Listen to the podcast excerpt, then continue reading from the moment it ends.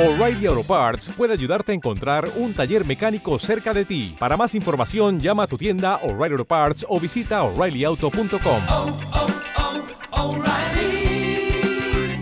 oh, Parts. Vamos a extraer de esta fiesta de la Sagrada Familia algunas enseñanzas bonitas, curiosas. Cuando nacía un primogénito, un primer hijo, había que presentarlo en Jerusalén a los 40 días. Es la fiesta de la presentación del Señor, el 2 de febrero, ¿verdad? El día de la Candelaria. Son 40 días después del nacimiento de Jesús, porque es cuando presentaron a Jesús en el templo, aunque este año en el Evangelio lo leemos hoy también. Cuando se presentaba el primogénito, allí en el templo, había que ofrecer un carnero, o una oveja, un ternero, un sacrificio costoso. Pero decía la ley que si la familia no podía pagar eso, que al menos ofreciera un par de tórtolas o dos pichones. Y sabemos que María y José, eso fue lo que ofrecieron por Jesús, lo cual quiere decir que eran pobres. Era una familia pobre. En nuestras familias, ¿cuántas cosas tenemos, verdad? Aquí en Occidente vivimos muchas veces en medio de una cierta opulencia. La verdad es que la crisis económica de esos últimos años y la de este año nos ha hecho apretarnos el cinturón. Y es verdad que hay mucha gente que lo ha pasado mal con los ERTES, con el problema de cerrar negocios y otras cosas. Pero también es verdad que aquí en Occidente muchas veces veo que vivimos por encima de nuestras posibilidades. Y que a veces en las familias las cosas hacen que se pierda lo esencial. Y sería preferible tener una familia pobre, no en el sentido de que no tenga dinero, sino en el sentido de que tenga lo suficiente o tenga lo esencial. Y os puedo poner ejemplos. ¿Cuántas familias he conocido que cada, cada persona tiene una televisión en su habitación? Los padres, los hijos, una en el salón, otra en la cocina. ¿eh? ¿Y para qué queremos tanta tele? ¿Para no hablar? ¿Para no comunicarnos? ¿Eh? Hay muchas veces que he visto que a nuestros hijos cuando son adolescentes, les queremos enseguida regalar un móvil. Tienen 10 años, 9 años. Eso es una barbaridad, total y absoluta para cualquiera que se informe un poco sobre las redes sociales. Y además luego queremos que tenga el mejor móvil. A veces veo matrimonios que por desgracia pues ya no están juntos y entonces se dedican los padres a comprar a los hijos con regalos a ver quién le regala algo más caro al niño para llevar el asco a su molino. Y así las cosas entorpecen el amor, el amor puro, que no tiene que darse por interés, que tiene que darse por puro amor. En mi familia, los Reyes Magos nos traían pocas cosas. Y sin embargo, nunca nos consideramos infelices. Era una maravilla levantarte por la mañana el día 6 y encontrarte encima de la mesa el regalo de Melchor o de Gaspar, algo sencillo, algo pequeño, algo que a lo mejor a otro niño le habría parecido una tontería, pero para nosotros era algo increíble, porque éramos una familia pobre, con 14 hermanos os podéis imaginar. Y eso lo agradezco, fijaos. Agradezco haber heredado la ropa de mis hermanos, no haber tenido que estar preocupado por las modas, o por lo que se llevaba. En la adolescencia, una época se me dio por eso. Luego mi padre me hizo comprender que si no hay dinero, no hay ropa. Y eso me ayudó a darme cuenta de que la ropa quizá no es tan importante. De que lo importante es que mis padres no pasen apuros por mi culpa, por ejemplo. Es decir, cuando digo familia pobre, no me refiero a una familia sin dinero. Nadie aspira a ser una familia sin dinero, ¿verdad? Pero sí a quitar lo superfluo, que tenemos muchas cosas superfluas. Mi casa, por ejemplo, nunca había otra cosa de beber que agua, nunca, jamás. Solo había agua. Y cuando un día había Coca-Cola, fiesta. Eso era el día grande. Los primeros viernes de mes, que son los de Sagrado Corazón, mi madre, a mi hermana Katy y a mí, mi hermana pequeña y a mí, nos decía, este viernes vamos a misa y luego al burger. Al burger, bueno, eso era, madre mía, eso era la fiesta. Esperábamos el primer viernes de mes como, vamos, como agua de mayo, y sabíamos perfectamente lo que era, el día del Sagrado Corazón, pero no porque fuéramos piadosos, sino por el burger. ¿eh? Era una cosa, claro, que en el fondo nos gustaba. Hoy en día, para un chaval el burger, ¿qué es? Igual hasta se te queja, joder, papá, burger, vamos al Vips, mejor, yo qué sé, ¿no? ¿Eh? Ese tipo de cosas han hecho que perdamos a veces como la esencia de lo que en verdad es una familia. Yo conozco una parejilla que a él le acompaño espiritualmente, ahora ya no, ahora ya no, pero porque se ha casado, ¿no? Entonces, ellos tenían fecha de boda para abril. Y ya sabéis lo que pasó en abril, ¿no? Entonces, ya el día 8 de mayo resulta que había un solo coronavirus y el día 9 de mayo de repente hubo 100.000. Es una, una, cosa misteriosa que pasó en España, ¿verdad? Después justo del 8 de marzo. Entonces, cuando iba llegando la fecha, este chaval me llamó, Jesús, ¿y qué hago? Pues pongo la boda. Un chaval que tiene 24 años. Le digo, no, adelántala. Porque si la adelantas, tú al final te vas a casar, te quieres casar. Si la pospones, no sabes hasta cuándo la vas a posponer. Y en el fondo tú, ¿qué quieres hacer? ¿Quieres casarte? Si es lo que quieres. Entonces, ¿qué es mejor? ¿Pasar la cuarentena con tu esposa o pasarla con tu familia? Y entonces decidieron casarse. Además, con la boda que siempre habían soñado. Muy poquitas personas. Los padres de él, los padres de ella, los hermanos y algún tío. En un santuario pequeñito, Schoenstatt. Y cuando llegaron a la casa que habían mal encontrado a última hora, solo tenían la cama, no tenían nada más. Y han sido felices. Estuve comiendo en su, en su, casa la semana pasada. Y han sido felices. No tenían nada, ni sillas. Se sentaban en el suelo. Pero no necesitaban nada más. Porque se tenían el uno al otro. Y ahora tendrán, si Dios quiere, un hijo el mismo día que estaba programada la boda, en abril. Ahora tienen, ahora tienen sillas, ¿eh? Pero que es verdad que dices, pues es que no necesitaban nada más, se tienen uno al otro, ¿verdad? ¿Qué ha pasado en nuestras familias? Que ya no nos basta con tenernos el uno al otro, que tenemos que llenarlo con otras cosas, que hemos dejado que el trabajo a veces nos coma. ¿Qué pasa con el esposo que a veces sí trabaja mucho y a veces trabaja demasiado, pero es que a veces prefiere estar más tiempo en el trabajo que volver a casa? ¿Qué ha pasado con ese esposo? Que a lo mejor la casa se ha convertido en un lugar donde se encuentra reproches, donde se encuentra problemas, donde se encuentra gritos. ¿Qué ha pasado con el tiempo de calidad con nuestros hijos? ¿Eh? ¿Qué mal ha hecho, y qué bien, pero también, qué mal ha hecho la tecnología? Unos amigos me decían, ¿qué le puedo poner en la tablet a mi niño? Y yo le respondía, nada, apaga la tablet y juega con tu hijo, haz plastilina con él, Juega a los cubos, juega a los dados, juega a lo que sea. Planta una planta con él, haz algo físico, manual. Van a tener toda su vida para ver pantallas. Jesús dice el Evangelio que iba creciendo y rebusteciéndose. Tus hijos están creciendo y rebusteciéndose. No te lo pierdas. Tu hijo no es igual un día que otro. Igual que cuando alguien hace un mes que no era tu hijo y cuando le ve dice, ¡uy, qué grande estás! Eso tú no lo estás viendo. Porque a lo mejor en el día a día estás tan ocupado con tantas cosas que no te das cuenta de que tu hijo está creciendo y de que tú tienes que estar ahí. Porque a lo mejor un día cuando quieres estar ahí, él ya no quiere. O ella ya no quiere. Se llama el pavo, la edad del pavo, ¿verdad? Donde los hijos de repente les entra un virus peor que coronavirus y entonces mutan de personalidad. ¿eh? Entonces de repente como que ya lo saben todo y tú no sabes nada, ¿verdad? Pues llega antes de tiempo. Sea alguien para tus hijos antes de que llegue ese momento. Gasta el tiempo con ellos. Puede incluso que tus hijas te digan, tus hijos te digan que eres un pesado, una pesada, que les dejes en paz, pero quieren estar contigo, aunque no lo sepan. Y hoy en día todos los psicólogos que tratan pues a los niños coinciden en lo mismo. ¿Qué necesita el niño? Tiempo de calidad con sus padres. Menos tablet, menos sobreestimulación, menos sobreexposición a las nuevas tecnologías, menos dibujos absurdos y rápidos y estúpidos y tontos, hoy en día son prácticamente todos. Cuando yo era pequeño veíamos Tartacán, ¿os acordáis? De Tartacán, ¿eh? La vuelta al mundo en 80 días, Willy Fogg. ¿eh? Pues eran un dibujillos normales. Ahora ves Bob Esponja, es que es para, para tontos. Todo rápido, todo venga, no sé qué, una cosa, un ruido, unos dibujos. Ya no os digo cuando salieron esos que eran dibujos que no eran para niños, que eran eh, uno que siempre se moría. ¿Cómo se llamaba? había uno que siempre se moría. Que eran unos dibujitos que salieron, que no eran para niños, pero los padres se, lo tragaban con patatas fritas. ¿Cómo era? South Park. South Park. Y los padres se lo tragaron con patatas. Ay, mira, una de dibujitos. Y eran unos dibujos que, vamos, no os digo el mensaje que tenía. Hoy en día, ni de los dibujos te puedes fiar. Lo siento, es verdad.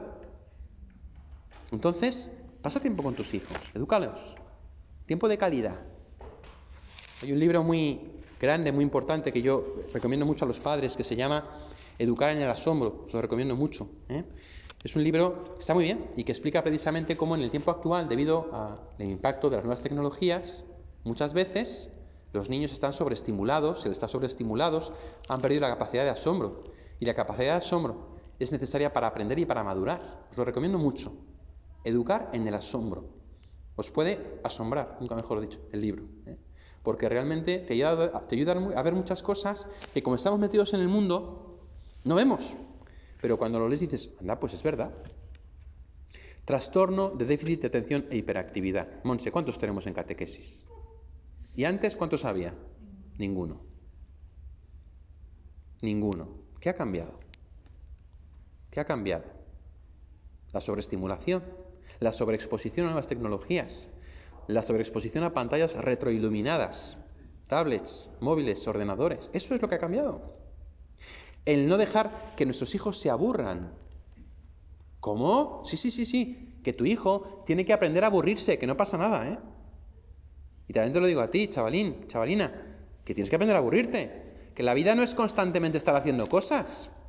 Estar constantemente estimulado. Y ahora, venga, y fútbol, esto, hípica, eh, ajedrez, puzzles, escalada.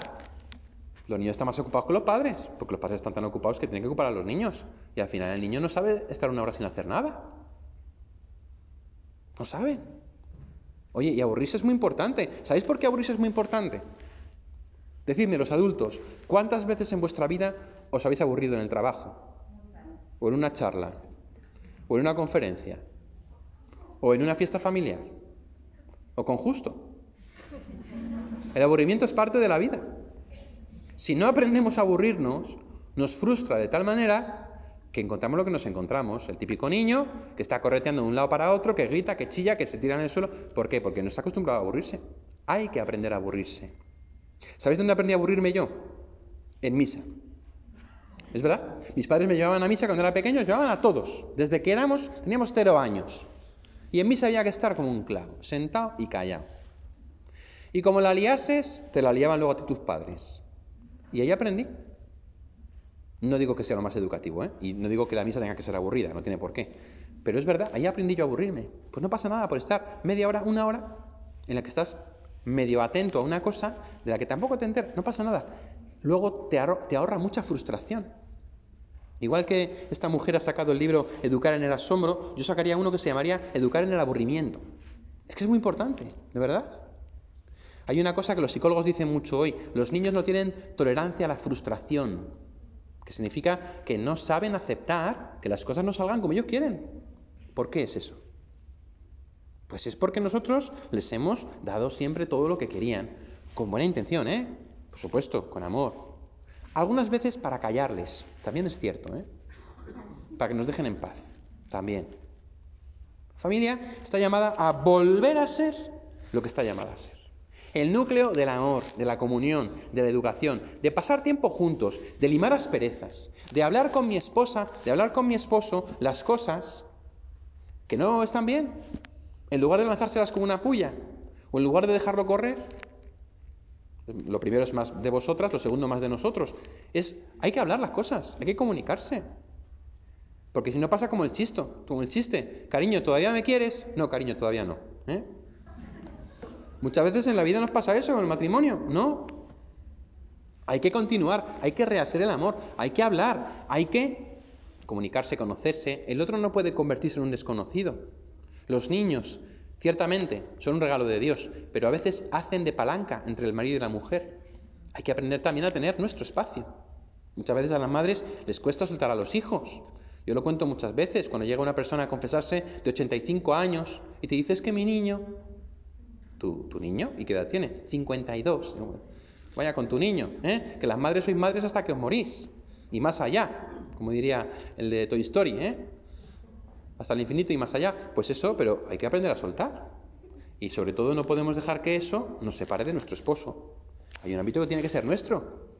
Y a veces cuando el esposo nos reclama un espacio íntimo, no lo hace porque sea un guarro o un pesado. Lo hace porque el matrimonio es la base de la familia. Y los niños son muy importantes, pero los niños volarán, como es lógico y normal. Y cuando tus hijos vuelen, ¿quién se va a quedar en casa? Tú y tu esposa, tú y tu esposo. Si no te has currado durante la vida matrimonial esa comunicación, ese amor, hablar de las cosas, nuestro espacio, nuestra intimidad, nuestro conocernos y reconocernos porque vamos cambiando, luego se hace difícil, claro, claro que se hace duro. Por eso muchas veces hoy la familia se rompe, porque no tenemos tolerancia a la frustración, porque no sabemos comunicarnos, pues somos muy individualistas, por muchos motivos, pero una buena comunicación, ¿cuántos matrimonios salva?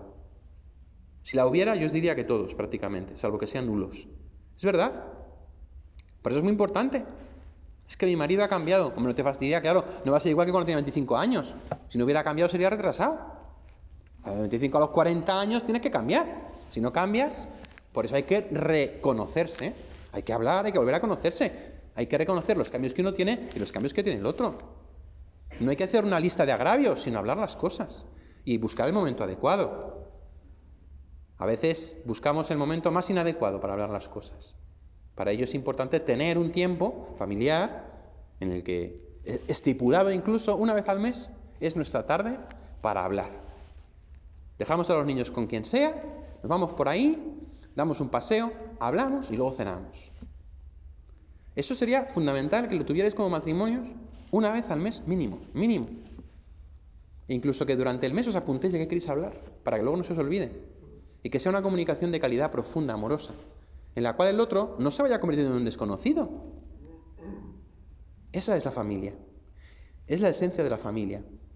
La Iglesia, sabéis que siempre ha defendido la familia, pero a veces nadie nos habla así, no nos da como pues medios, ¿no? Y los hay.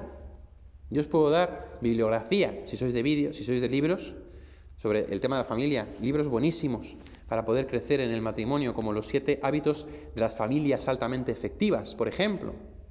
Los cinco lenguajes del amor, por ejemplo, esencial, esencial para cualquier matrimonio. ¿eh? Y así podría daros un montón de bibliografía. Si sois más de vídeos, hay vídeos sobre la familia, sobre el matrimonio, sobre la pareja, sobre cómo recuperar. Si tu matrimonio está en crisis, las cuatro estaciones del amor, esencial. Hay recursos.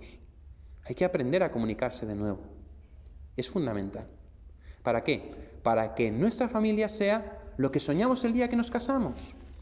Eso que todo ilusionados era cuando en nuestras mentes, cuando estábamos delante del altar, vestida de novia, vestido de novio, aquel día en que nos juramos amor eterno, aquel día en que pusimos toda nuestra esperanza en el otro, eso puede salir adelante. Es real, no es un mito. Es posible, con la gracia de Dios y con nuestro esfuerzo. Ese sueño, ese sueño de Dios para ti. Y por eso, lucha, lucha por él. Esfuérzate. Nunca es tarde. Nunca es tarde. No hay ningún punto de no retorno. Es algo que me hace, que me cuesta mucho hacer ver algunos matrimonios. No hay ningún punto de no retorno.